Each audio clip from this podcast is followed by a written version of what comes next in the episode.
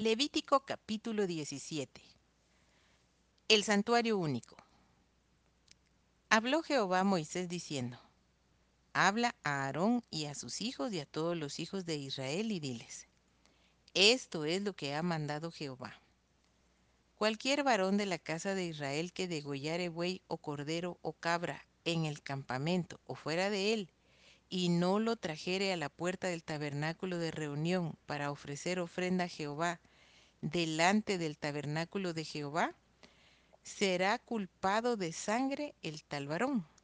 Sangre derramó, será cortado el tal varón de entre su pueblo, a fin de que traigan los hijos de Israel sus sacrificios, los que sacrifican en medio del campo, para que los traigan a Jehová a la puerta del tabernáculo de reunión al sacerdote, y sacrifiquen ellos sacrificios de paz a Jehová.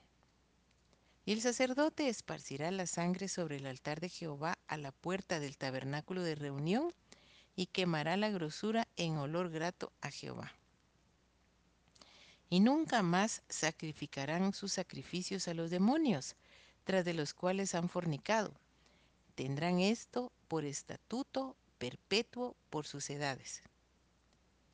Les dirás también, Cualquier varón de la casa de Israel o de los extranjeros que moran entre vosotros que ofreciere holocausto o sacrificio y no lo trajere a la puerta del tabernáculo de reunión para hacerlo a Jehová, el tal varón será igualmente cortado de su pueblo.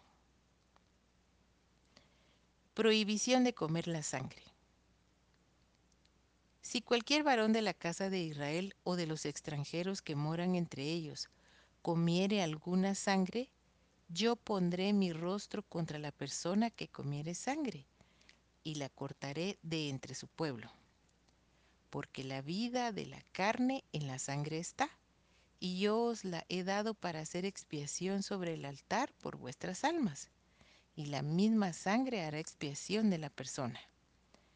Por tanto, he dicho a los hijos de Israel, Ninguna persona de vosotros comerá sangre, ni el extranjero que mora entre vosotros comerá sangre. Y cualquier varón de los hijos de Israel, o de los extranjeros que moran entre ellos, que cazare animal o ave que sea de comer, derramará su sangre y la cubrirá con tierra. Porque la vida de toda carne es su sangre.